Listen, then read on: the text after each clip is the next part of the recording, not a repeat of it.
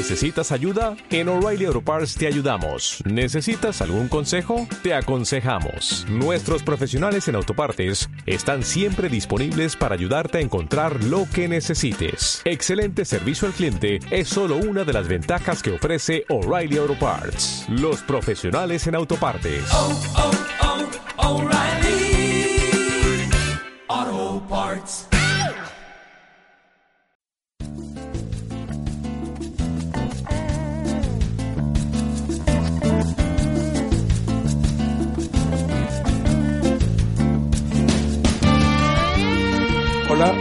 Hermanos, hermanas, un saludo para todos. Os deseo que en este nuevo episodio podáis edificaros con un pensamiento por gracia de la palabra de Dios.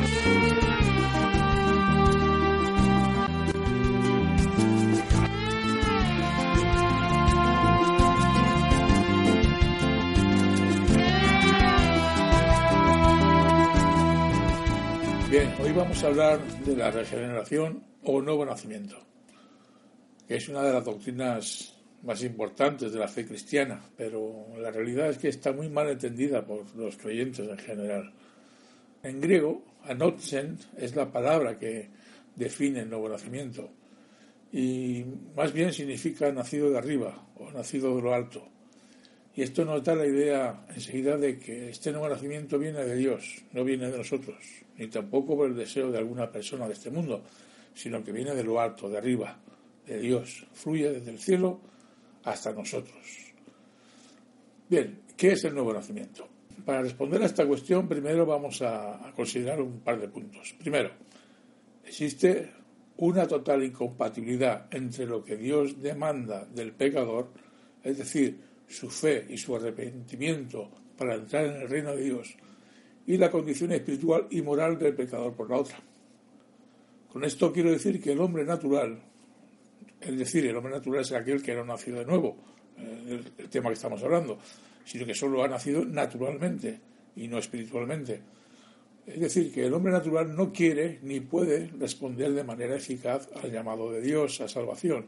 Su voluntad siempre resiste el llamado de Dios, a no ser que Dios sobre primero en su corazón para que pueda responder positivamente.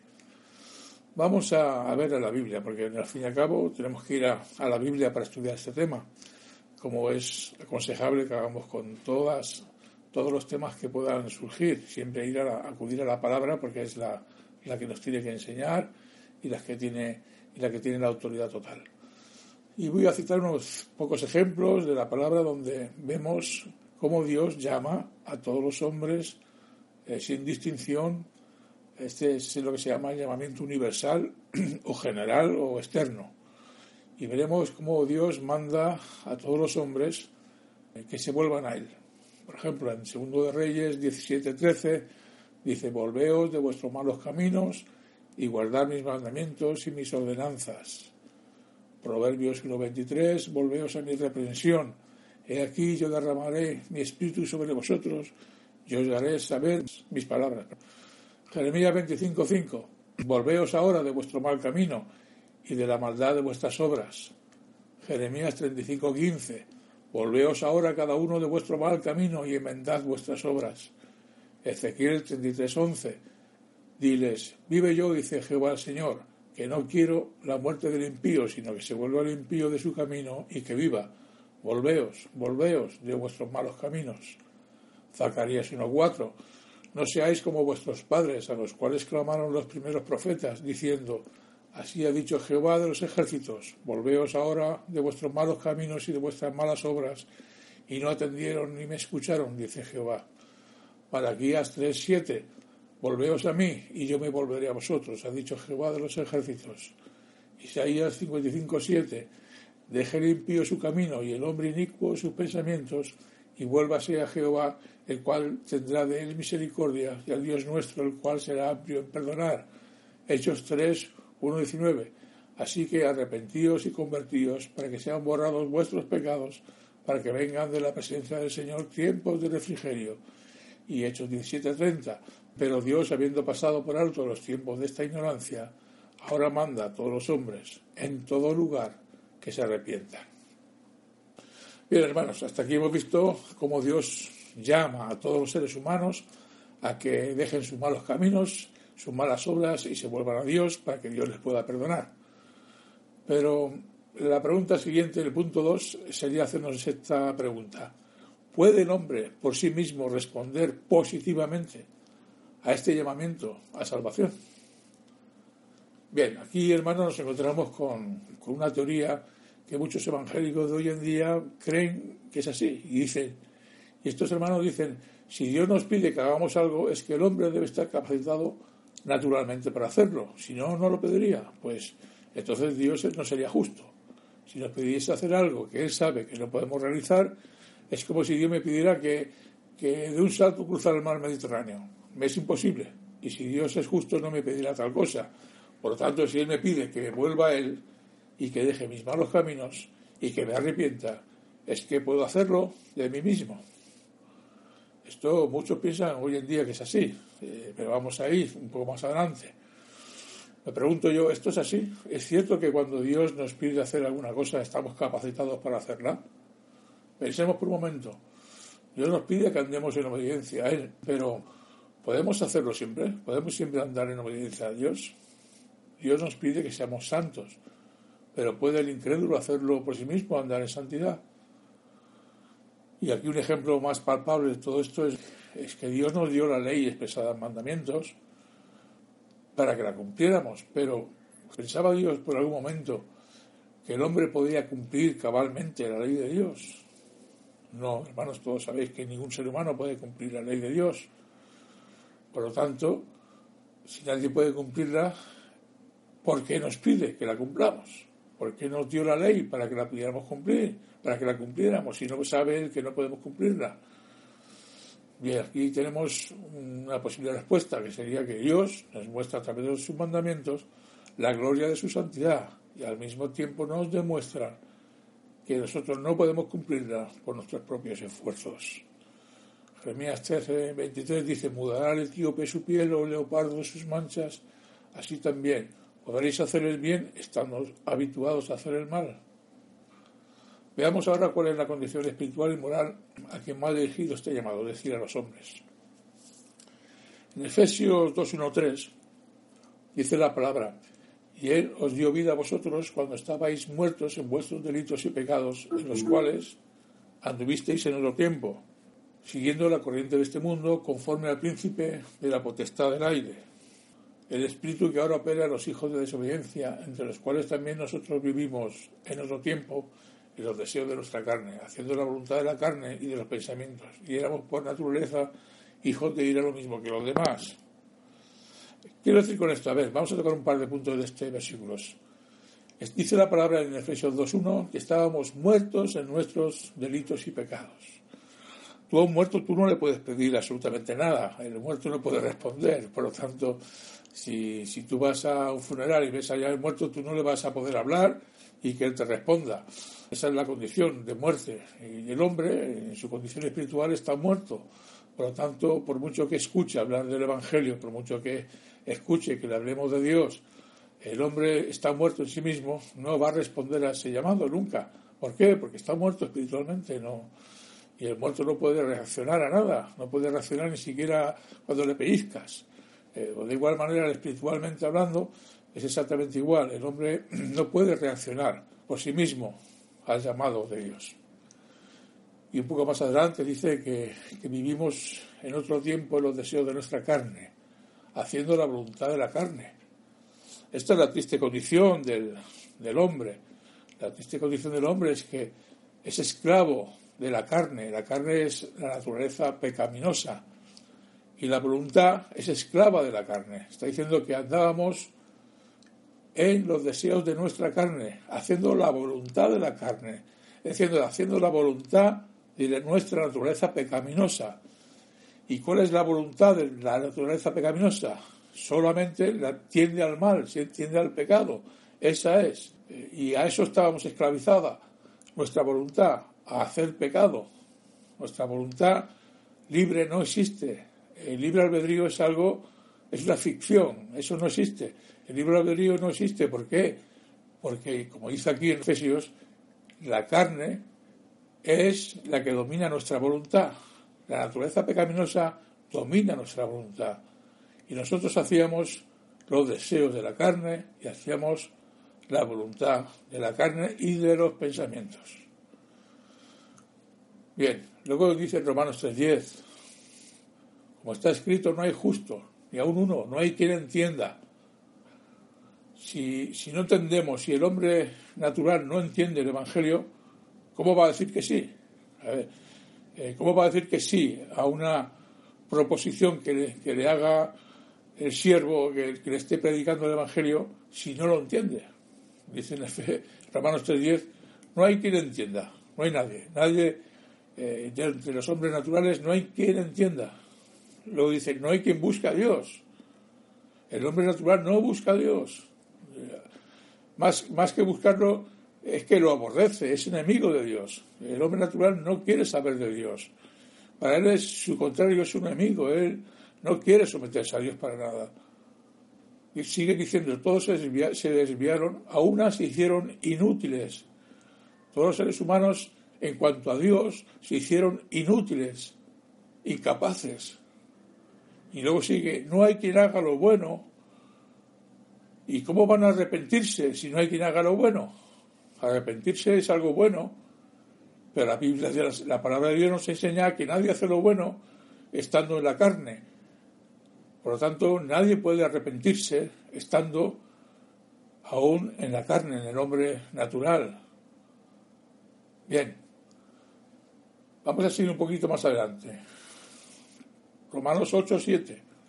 Por cuanto los designios de la carne son enemistad contra Dios. Los designios de la carne, es decir, que nuestra carne es enemiga de Dios. ¿Mm? Nuestra naturaleza es enemiga de Dios. Somos enemigos de Dios antes de nuestra conversión.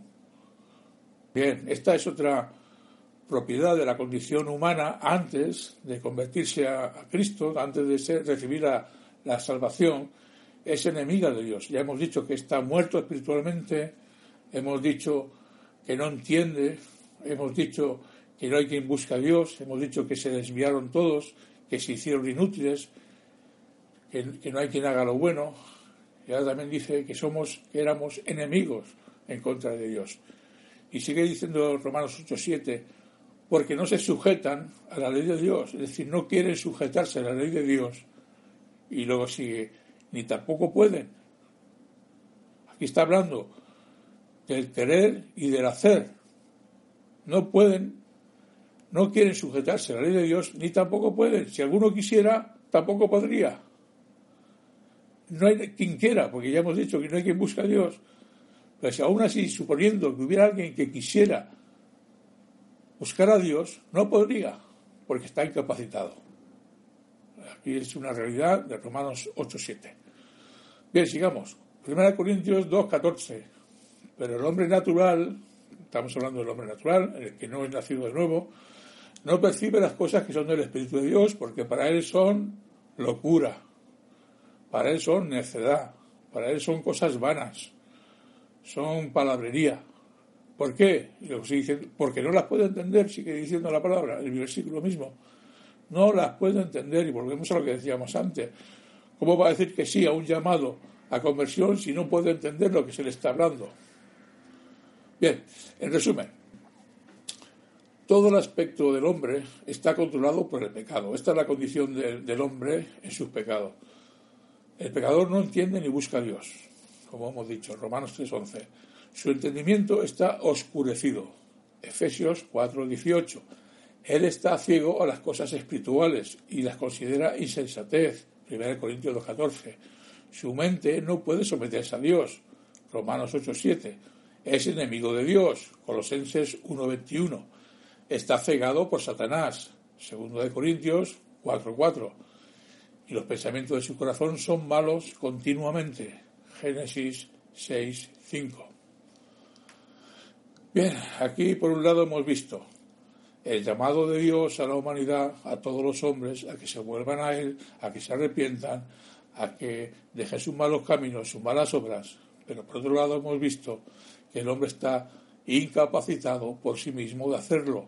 no puede volverse a Dios por sí mismo, no puede de su misma fuerza, de su misma mente, de su misma voluntad, que es esclava de su carne, no puede volverse a Dios, no tiene libre albedrío, él es esclavo de su voluntad y su voluntad es esclavo de la carne, no puede nunca volverse a Dios por sí mismo. El libre albedrío es una ficción. Solamente Adán y Eva tuvieron libre albedrío antes de pecar, después ya no. Y todos los, demás, toda la humanidad que hemos nacido bajo el pecado de Adán y Eva, de Adán, hemos recibido igualmente las consecuencias de su pecado. Y, ese, y esas consecuencias, una, entre una de las muchas cosas que heredamos, fue el que perdimos y que el libre albedrío dejamos de tenerlo y nuestra voluntad fue esclavizada a la carne y a sus deseos y a sus pensamientos. Bien, entonces vemos que hay una antagonía entre la voluntad de Dios para salvar y la condición de depravación total del ser humano, teniendo un corazón corrupto e incapacitado de inclinarse a Dios. Como dice Efesios 4, 17 y 18, la, vanidad de la mente, el entenebrecimiento, la ignorancia y ser ajenos a la vida de Dios es debido a la dureza de sus corazones. Y no dice al revés. Es decir, no es que el hombre tenga, a través de, no inclinarse a Dios, de que haya ignorancia, de que haya entenebrecimiento, de que esté ajeno a la vida de Dios, por eso se vuelve un corazón duro, sino al contrario. La palabra dice que ya que el hombre natural tiene un corazón duro, no tiene vida de Dios, está ajeno a la vida de Dios y hay ignorancia y tinieblas en él. Bien, ese corazón duro lo heredamos de Adán. El corazón duro es la causa, los efectos son toda la vida ajena de Dios. No puede inclinarse a Dios, tiene un corazón corrupto e incapacitado y está en ignorancia y en tinieblas. Entonces, si el hombre está en esta condición, ¿Cómo es que llegamos a aceptar a Cristo? ¿Cómo es que hay un momento en la vida de los cristianos verdaderos que han podido aceptar a Cristo si su condición era exactamente la misma que la de los demás?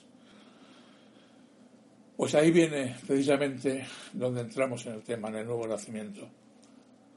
El nuevo nacimiento o regeneración es la obra milagrosa que Dios opera en el corazón duro del hombre pecador para que éste, de sí mismo, sin intervención alguna, en contra de su voluntad, es decir, no siendo coartado u obligado por nadie, ni siquiera por Dios, de su propia voluntad, que antes era esclava de su naturaleza pecaminosa, es decir, de la carne, ahora desee aceptar a Jesucristo como su Salvador y Señor.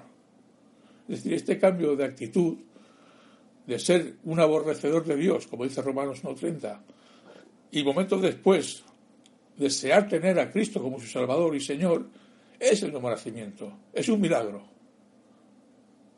¿Entendido, hermanos? Es un milagro, porque instantes antes éramos aborrecedores de Dios, e instantes después amamos a Cristo y queremos recibirlo como nuestro Dios, y como nuestro Señor, y como nuestro Salvador. ¿Qué ha pasado aquí? Pues precisamente ha obrado Dios en el corazón duro del hombre y lo ha transformado para que pueda creer. Este es el nuevo nacimiento, es un milagro, es la regeneración, es un milagro. Esta es la obra de Dios, que hace que el pecador se vuelva a su creador tal como Él pide para que se pueda salvar. Y hay muchas figuras, tanto en el Antiguo como en el Nuevo Testamento, que nos enseñan esta verdad. Por ejemplo, Ezequiel 36, 26. Os daré corazón nuevo y pondré espíritu nuevo dentro de vosotros, y quitaré de vuestra carne el corazón de piedra y os daré uno de carne. Fijaos que la obra es de Dios, Él es el que quita el corazón de piedra para cambiarlo por uno de carne. Amén. Él dice al principio del versículo 26-26 de Ezequiel, os daré un corazón nuevo. ¿Por qué? Porque el, corazón que es duro como una piedra no sirve es totalmente incapacitado para, escuchar y recibir el Evangelio de Jesucristo. Por eso Él tiene que darnos otro nuevo, un corazón nuevo, que nuestros deseos sean otros, para que de verdad podamos anhelar a este Cristo como nuestro Salvador. Colosenses 2.11 dice, en él también fuisteis circuncidados con circuncisión no hecha a mano, al echar de vosotros el cuerpo pecaminoso carnal en la circuncisión de Cristo. Fijaos, si la circuncisión no hecha a mano, es decir, que no es producida por el hombre, es una circuncisión de un corazón duro, hecha por Dios, eh, no a mano, sino por Dios, ningún hombre puede hacerlo, ni nosotros mismos. Primera de Juan 3:14. Nosotros sabemos que hemos pasado de muerte a vida. Y este pasar de muerte a vida es el nuevo nacimiento, es lo que Dios ha hecho, es el milagro de darnos vida cuando estábamos muertos en delitos y pecados. Este pasar de muerte a vida es el nuevo nacimiento. Primera Juan 3:14. luego también en 2 Corintios 5:17 dice que, que, que Cristo es una nueva criatura, una nueva creación. Y todo esto proviene de Dios. Es decir, no proviene de nosotros, sino que viene de Dios. Esta nueva creación, somos una nueva creación. ¿Por qué? Porque es Dios el que ha obrado en nosotros, haciendo de nosotros unas nuevas criaturas, es decir, una nueva creación. Y luego en el versículo 18 dice, y todo esto proviene de Dios, no viene de nosotros mismos. Segunda Corintios 5, 17 y 18. Es obra de Dios, proviene de Dios. Colosenses 1.13, el cual nos ha librado de la potestad de las tinieblas y trasladado al reino de su amado Hijo.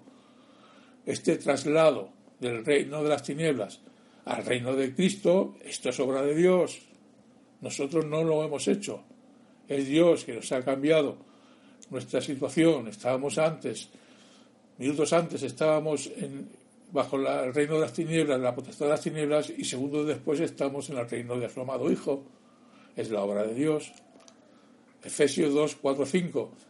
Pero Dios, que es rico en misericordia por su gran amor con que nos amó, aun estando nosotros muertos en pecados, nos dio vida juntamente con Cristo. Por gracia sois salvos. Por la gracia de Dios, no por, no por el hombre, somos salvos por la gracia de Dios y Él nos dio vida, vida juntamente con Cristo cuando aún estábamos nosotros muertos en pecados. Muertos. ¿eh? Fijaos en la palabra muertos. El hombre está muerto en pecados. Su condición antes de tener a Cristo como su Salvador es muerte, muerte espiritual. Muerte es separación, separación de Dios. Esta, esta es nuestra condición antes de tener a Cristo en nuestras vidas estamos separados de Dios y así nacemos y así vivimos hasta que Dios por su gracia y misericordia nos llama y nos da el nuevo nacimiento, que es ese milagro que estamos hablando, de pasar de muerte a vida. Y nos dio vida juntamente con Cristo. Toda esta obra es una obra instantánea. El cambio de corazón del pecador eh, es una obra que se hace en un momento. Eh, no es un proceso, es una obra instantánea. Y el hombre en esta obra es totalmente pasivo. ¿Cuál es la aportación del hombre en la regeneración? Eh, ninguna. Es cero. Ni siquiera se percata de lo que ha sucedido en su interior. El hombre no puede colaborar ni con un 10, ni con un 5, ni con un 0,01% en la obra de la regeneración, pues es totalmente obra de Dios. El nuevo nacimiento es totalmente obra de Dios. El hombre no puede quererlo, no puede desearlo, no puede lograrlo. El hombre no puede hacer nada para el nuevo nacimiento. Es absolutamente pasivo. ¿Quién hace la obra? Dios. Pero tenemos que tener claro que estamos hablando del nuevo nacimiento, porque ahora aquí las mentes igual se, van pensando en, la conversión o en la santificación. Claro, la conversión sí que ciertamente el hombre debe creer. Es, es decir, el hombre es el que tiene que tener fe y arrepentirse. Dios no va a creer por nosotros. En la conversión sí que colaboramos con Dios a la hora de convertirnos. Y en la santificación igualmente es un proceso que tenemos que colaborar con Dios para nuestra santificación. Pero no es el caso de la regeneración. La regeneración es una obra absolutamente de Dios. Es lo que se llama una obra monérgica. ¿Qué significa la palabra monérgica? Esto lo digo porque puede ser que algún día lo hagáis, pues que sepáis de qué, de qué va. Monérgica está compuesta de dos palabras en griego, que es mono, que significa uno, y ergos, que significa trabajo o obra. Entonces la regeneración es monérgica, diciendo que es trabajo u obra de uno solo, y este uno solo es Dios. Y para ver la, la, otra parte sería que la conversión y la santificación son sinérgicas, es decir, la misma palabra ergo, que significa obra o trabajo, y sin, que significa, en este caso, dos o un conjunto o, o varios. Es decir, que ciertamente la conversión y la santificación, el hombre sí coopera, colabora con Dios, pero no en el nuevo nacimiento. Porque el nuevo nacimiento, para dejarlo claro, es monérgica, es decir, de Dios solamente, pero la santificación y la conversión son sinérgicas, es decir, Dios y el hombre, o el hombre colaborando con Dios, cooperando con Dios. Ahora bien, vamos a ver la cuestión del nuevo nacimiento. Existen, existen en nuestra teología, entre las iglesias, dos puntos de vista respecto a lo que pasa en el nuevo nacimiento. Punto A. Este punto dice que el pecador hace una decisión para creer en Cristo. ¿Mm? Hay muchas iglesias que se enseña que el pecador tiene que hacer una decisión para creer en Cristo. Y esto resulta en nacer de nuevo. El pecador produce fe en sí mismo por un acto de su libre albedrío. Dios responde a este acto concediéndole la gracia y le hace nacer de nuevo. Así el pecador mismo inicia el proceso. Dios es pasivo, esperando la iniciativa humana. La fe produce el nuevo nacimiento, de manera que el pecador contribuye a su salvación de forma, en forma de fe y obediencia. Este punto es el que todos los arminianos evangélicos creen. Creen que el nacer de nuevo viene por la fe del incrédulo, que cuando él pone fe en la palabra de Dios, entonces Dios le premia dándole el nuevo nacimiento. Por lo tanto, la iniciativa es del hombre al tener fe y Dios simplemente espera a que el hombre tenga fe para poderle bendecir. Está bien, el otro punto, el, el punto B, sería otro punto de vista, que dice que el pecador está muerto en pecado, incapaz de creer. Dios, pues, por un acto soberano suyo, hace nacer de nuevo a los que Él ha escogido para salvación antes de la creación del mundo. El pecador es totalmente pasivo en el acto de nacer de nuevo. Dios es el que lo inicia. Al nacer de nuevo el pecador tiene una nueva naturaleza, percibe, percibe las cosas divinas y pone su fe en Cristo. Así, el nacer de nuevo produce la fe y no viceversa. La fe y la obediencia son resultados del nuevo nacimiento y no la causa, las causas de ello. El pecador no contribuye en nada a su salvación. Y este es el punto de vista que creemos los reformados entre los evangélicos. Ahora bien, como aquí no vamos a hablar de, historia de la Iglesia ni nada parecido, vamos a ver lo que dice la Biblia, que al fin y al cabo es la que tiene la autoridad máxima para decir cuál de los dos puntos es el que verdaderamente se enseña en la palabra de Dios. Y para eso pues tenemos que ir a la palabra del Señor para discernir la verdad. El problema es este. ¿Es nuestra obediencia la causa de nacer de nuevo? ¿O es el nacer de nuevo la causa de nuestra obediencia? Bien, vamos a ver unos versículos. Juan 3.3, famoso. Todos conocéis este versículo. La palabra de Jesús está hablando con Nicodemo. Y está diciendo que si le estaba diciendo Jesús a Nicodemo que si no naciera de nuevo no podía ver el reino de Dios. Entonces, este es el versículo, en cuanto al nuevo nacimiento, yo pienso que es el más revelador de todos cuanto hay en la palabra. Pero fijaos que Jesús pone el orden correcto. Si no nacieres de nuevo, no puedes ver el reino de Dios. ¿Qué es ver el reino de Dios? Ver el reino de Dios es tener fe, es creer. Entonces Jesús está diciendo, si no naces de nuevo, no puedes tener fe. Si no naces de nuevo, no puedes creer, no puedes ver el reino de Dios. Nicodemo, ¿te das cuenta? Si tú no naces de nuevo, no puedes tener fe. Esto es así. Jesús lo dijo así. Y lo dijo en el orden correcto. Primero es el nuevo nacimiento. Después es ver y más tarde entrar en el reino de Dios. Jeremías 24:7. Dios nos dará un corazón. ¿Para qué? Para que le conozcan y se vuelvan a Él. Fijaos ahora. Ahora vamos a entender los llamados de Dios. Primero Dios dice en Jeremías 24:7 que nos da un corazón nuevo. ¿Para qué?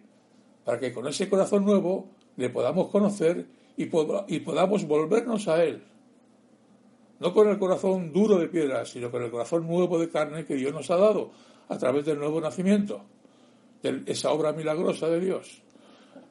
Ezequiel 16, 62 y 63. Primero Dios confirmará su pacto y después perdonará los pecados. No es al contrario, no es que primero perdone los pecados para que luego su pacto sea confirmado. No, sino que por la soberanía de Dios confirma el pacto y los pecados son perdonados. Ezequiel 36, 26 y 27. Daré un corazón nuevo. Y luego viene la obediencia. Primero un corazón nuevo, luego la obediencia. Santiago 1, 18. Él nos hizo renacer. Y Él de su voluntad nos hizo renacer. ¿Para qué? Para que seamos las primicias de sus criaturas. Pero Él de su voluntad nos hizo renacer. Él, de su voluntad, Dios en su voluntad nos hizo renacer para que seamos las primicias de sus criaturas. Salmo 65.4. Bienaventurado el que tú escogieres y atrajeres a ti. Fijaos, Salmo 66.4. Bienaventurado el que tú escogieres y atrajeres a ti. Primero Dios escoge y luego Dios llama a aquel a que ha escogido. Y ese hombre es bienaventurado, dice el Salmo. Bienaventurado al que tú escogieres y atrajeres a ti. Si aún queda duda sobre este punto de vista, vamos a leer Juan 1.13. Dice, los cuales no son los que han nacido de nuevo, dice, no son engendrados ni de sangre, ni de voluntad de carne, ni de voluntad de varón, sino de Dios. Es voluntad de Dios los que nacen espiritualmente, los que nacen de nuevo, los que son regenerados, es por voluntad de Dios no es por voluntad de las sangres, es decir, de los padres, ni de la voluntad de la carne, es decir, por mi propia voluntad, ni de la voluntad de varón, es decir, no es porque un pastor ore por mí o un siervo ore por mí para que yo sea nacido de nuevo, no, es solamente de Dios. Juan 1.13. Cuando Dios cambia los deseos de nuestro corazón, cambian todas las demás facultades. Al ver el reino de Dios por la iluminación de la regeneración, entonces la conversión llega a ser inevitable. Dios nos revela a Cristo como tan atractivo que su persona misma llega a ser irresistible. La irresistibilidad de la gracia consiste más en esta percepción que en la dominación forzada de una voluntad humana resistente. Cristo es demasiado bueno para resistir cuando se revela como Él es. Tal iluminación no agrede, no transgrede ningún aspecto de la libertad del hombre, ni hace injusticia a los que niegan mirarle a Él. El motivo por el cual Dios concede esta iluminación a algunos y a otros no es un misterio escondido en la eternidad. Y para acabar, él dice, hay unas palabras en, los artículos de Dort, que es un documento reformado del 1618, que lo expresa con una belleza y una claridad maravillosa. Y dice así, en los cánones de Dort, dice, así, Él abre el corazón que está cerrado, Él quebranta lo que es duro, Él infunde en la voluntad propiedades nuevas y hace que esa voluntad que estaba muerta reviva, que era mala se haga buena, que no quería ahora quiera, que era rebelde se haga obediente. Él mueve y fortalece de tal manera esa voluntad para que pueda o al árbol bueno llevar buenos frutos de buenas obras. Y para acabar, hermanos, solamente un versículo más de Jeremías que pone en la boca de Efraín, capítulo 31 de Jeremías. Conviérteme y seré convertido, porque tú eres Jehová, mi Dios. Bien hermanos, hasta aquí el pensamiento de hoy. Os espero para el próximo episodio de Por Gracia. Que Dios bendiga abundantemente a vosotros y a vuestras familias. Amén. Él lo estaba haciendo para salvar nuestras vidas. Sentía su sangre brotando de sus heridas. Sangre derramada, sangre despreciada por los que no aceptan el poder de la cruz de Jesús. Lo estaba haciendo a pesar de los insultos.